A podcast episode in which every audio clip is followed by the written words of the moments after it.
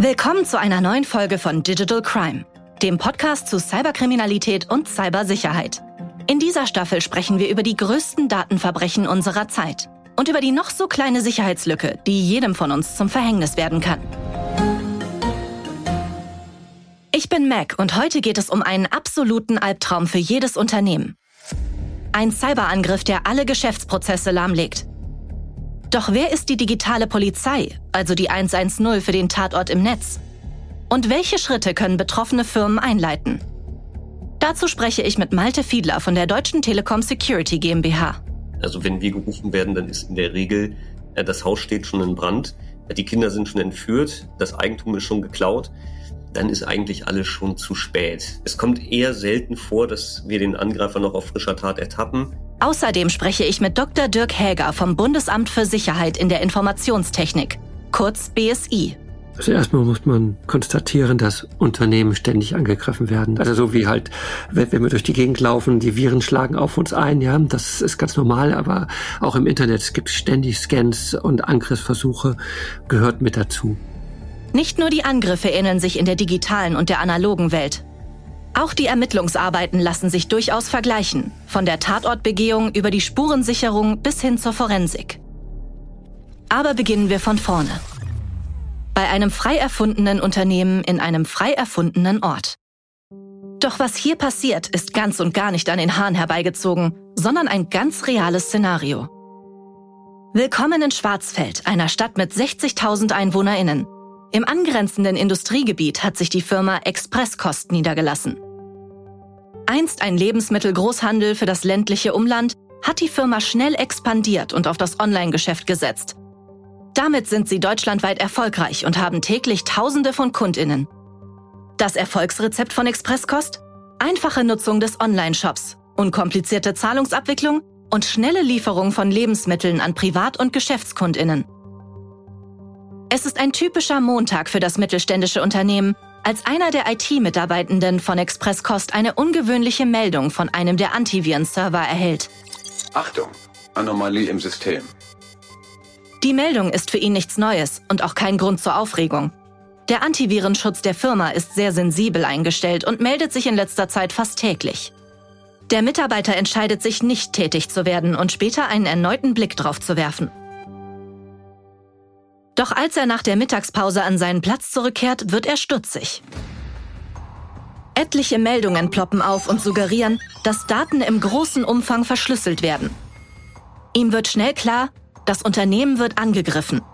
Da er diese Woche alleine im Dienst ist, versucht er bis spät in die Nacht Daten zu schützen und das Problem doch noch einzudämmen.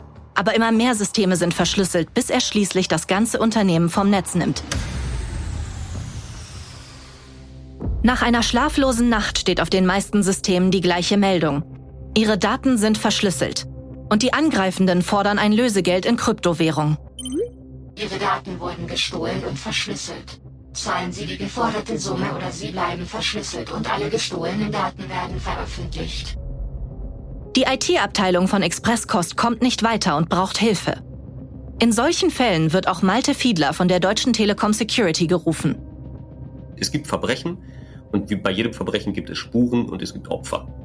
Und wir sind im Prinzip genau auf das spezialisiert, was auch die Polizei an einem Tatort tun würde, nämlich absperren, Beweise sichern, Befragungen anstellen, ein Täterprofil erstellen und letztlich Ratschläge geben.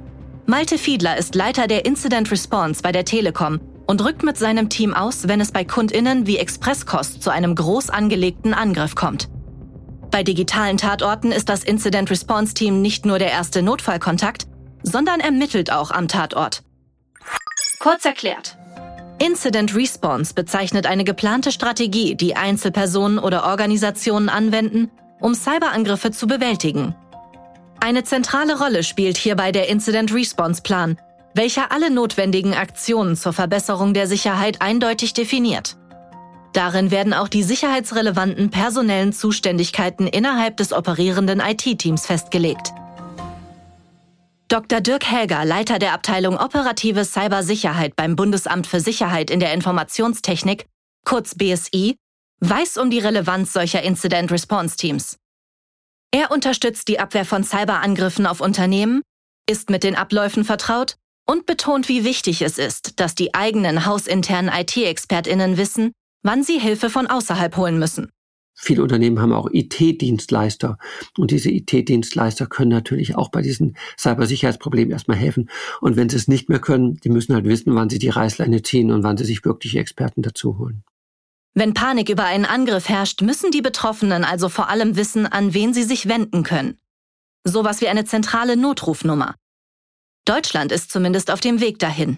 Es gibt auch eine kostenlose Hotline, die im Rahmen des Cybersicherheitsnetzwerks ist, wo man einfach anrufen kann, sein Problem loswerden kann und die einen dann in die richtige Richtung steuern. Und auf den Webseiten des BSI haben wir sogenannte qualifizierte Dienstleister, die bei solchen Angriffen helfen. Das sind 32 Stück. Das Telekom Incident Response Team hat bereits einige Einsätze durchgeführt und kennt sich mit den Abläufen vor Ort gut aus. Malte Fiedler hat die Erfahrung gemacht, dass solche Vorfälle ein Ausnahmezustand für Unternehmen sind. Eine typische Situation ist zum Beispiel, dass wir bei großen Sicherheitsvorfällen vor Ort aufkreuzen und dann den, wir bezeichnen das scherzhaft als Headless Chicken Mode vorfinden, wo also das Unternehmen in so einem sehr unsortierten Zustand ist, wo sich alle Rollen und Verantwortlichkeiten also erst noch zurechtrütteln müssen. So herrscht auch in Schwarzfeld Aufregung. Ein Incident Response Team ist bereits eingetroffen, aber auch die eigenen 400 Mitarbeitenden. Ihnen konnte nicht rechtzeitig mitgeteilt werden, dass Expresskost von einem Cyberangriff betroffen ist. Schnell wird klar, wie ernst die Lage ist. Der Shop muss offline genommen werden. Die Daten für sämtliche Logistikaufgaben sind nicht erreichbar.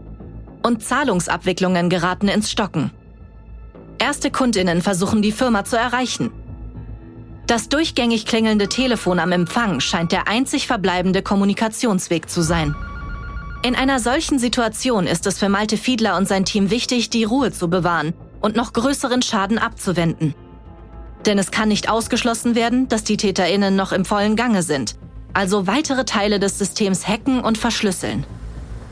Deswegen hat, wie bei einem echten Polizeieinsatz, die Sicherung des Tatorts oberste Priorität – das würde für uns bedeuten, dass wir zum Beispiel den Zugang zum Internet kappen. Häufig ist es auch das Zögern eines Kunden, der dann sagt, ja, aber wenn wir jetzt das Internet überall kappen, dann geht nichts mehr. Ja, aber wenn ihr es jetzt nicht kappt, dann, dann macht auch der Angreifer weiter. Deswegen muss es schnell gehen. Auch wenn die Entscheidung, eine Internetleitung zu kappen, für viele Unternehmen ein Horrorszenario darstellt, ist es eine schnelle Möglichkeit, den Angreifenden weiteren Zugang zu verwehren. Das Risiko dabei? Mögliche Spuren können verwischt werden. Eine Situation, die nervenaufreibend für alle Betroffenen ist. Im Hintergrund steht auch gerne schon mal eine Geschäftsführung mit den ersten Schweißperlen auf der Stirn, weil denen klar wird, dass in den nächsten Tagen nicht so viel passieren wird. Und manchmal auch schon Lieferanten, die zu bestimmten Toren nicht mehr reinkommen oder Ware nicht mehr abholen können. Es steht viel still und viele Leute wissen nicht so recht, was sie als nächstes machen sollen. Wir sind tatsächlich auch manchmal die Seelsorger. Das heißt, wir betreuen einen Vorstand, eine Geschäftsführung dabei erstmal zu verarbeiten, dass das Business in den nächsten Wochen vielleicht nur eingeschränkt stattfindet. So auch bei Expresskost. Die Mitarbeitenden sind mittlerweile seit Tagen zu Hause, wissen nicht, wie es weitergehen wird. Die wenigen, die in der Firma sind, versuchen die größten Schäden abzuwenden. Lieferketten sind unterbrochen, Kühlhäuser für die vielen Lebensmittel können nicht gesteuert werden und Geschäfts- und Privatkundinnen müssen Lebensmittel anderweitig beziehen. Ein immenser Druck, der nicht selten an das Incident Response Team weitergegeben wird. Das sichert mittlerweile die digitalen Beweise und spricht mit den IT-Fachkräften.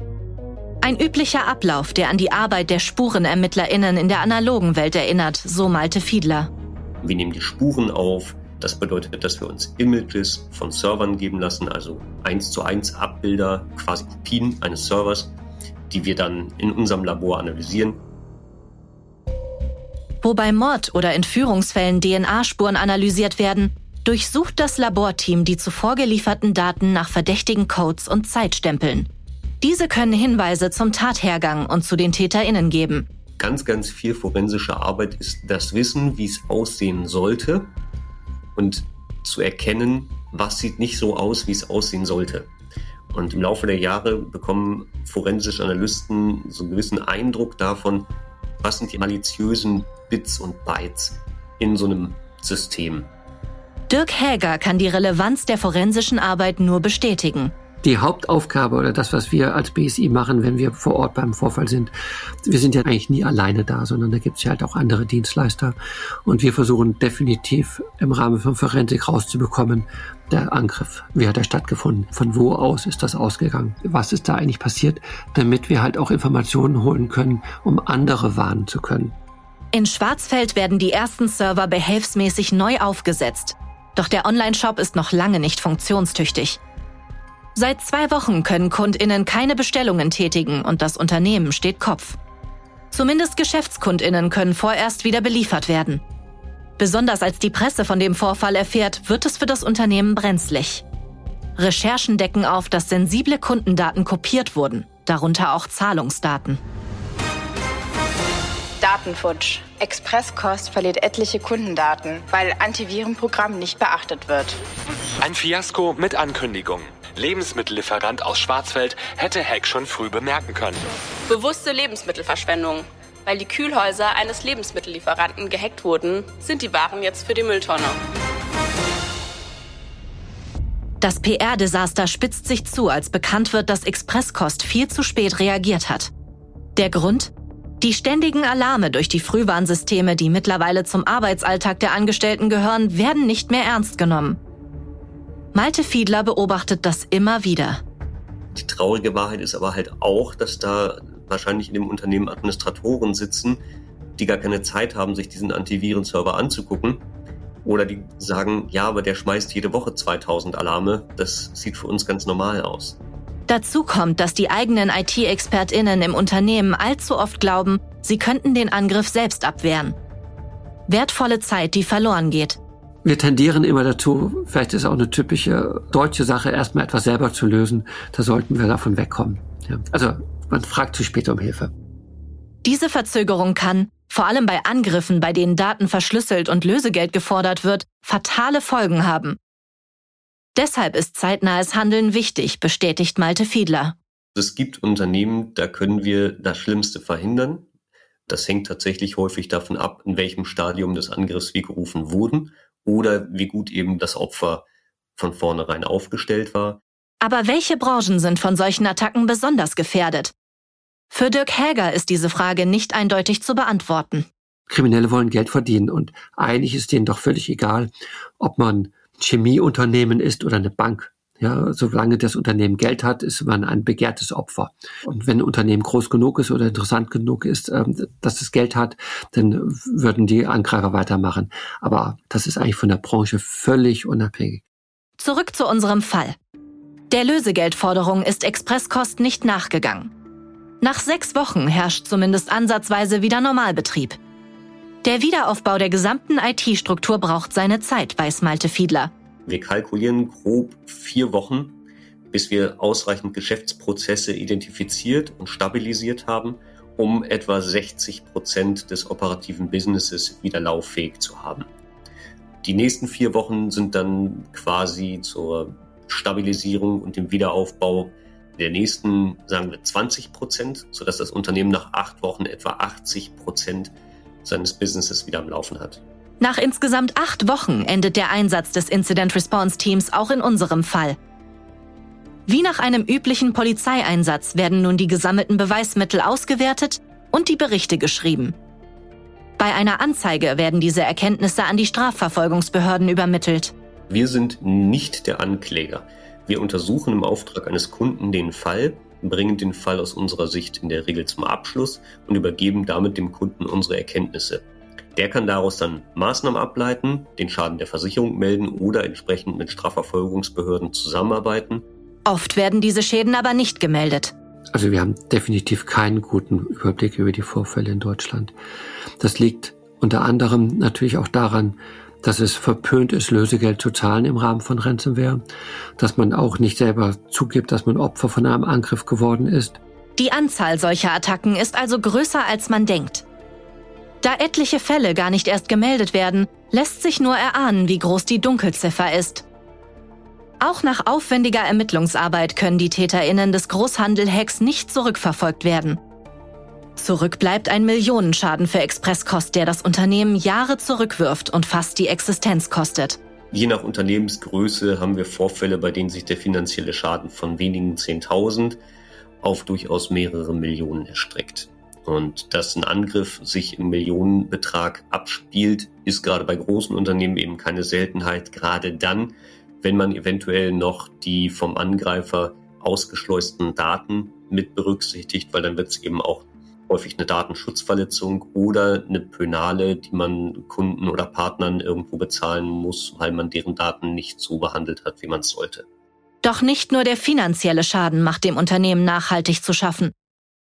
Auch die gesamte Infrastruktur sowie die Reputation des Lebensmittelhändlers haben gelitten.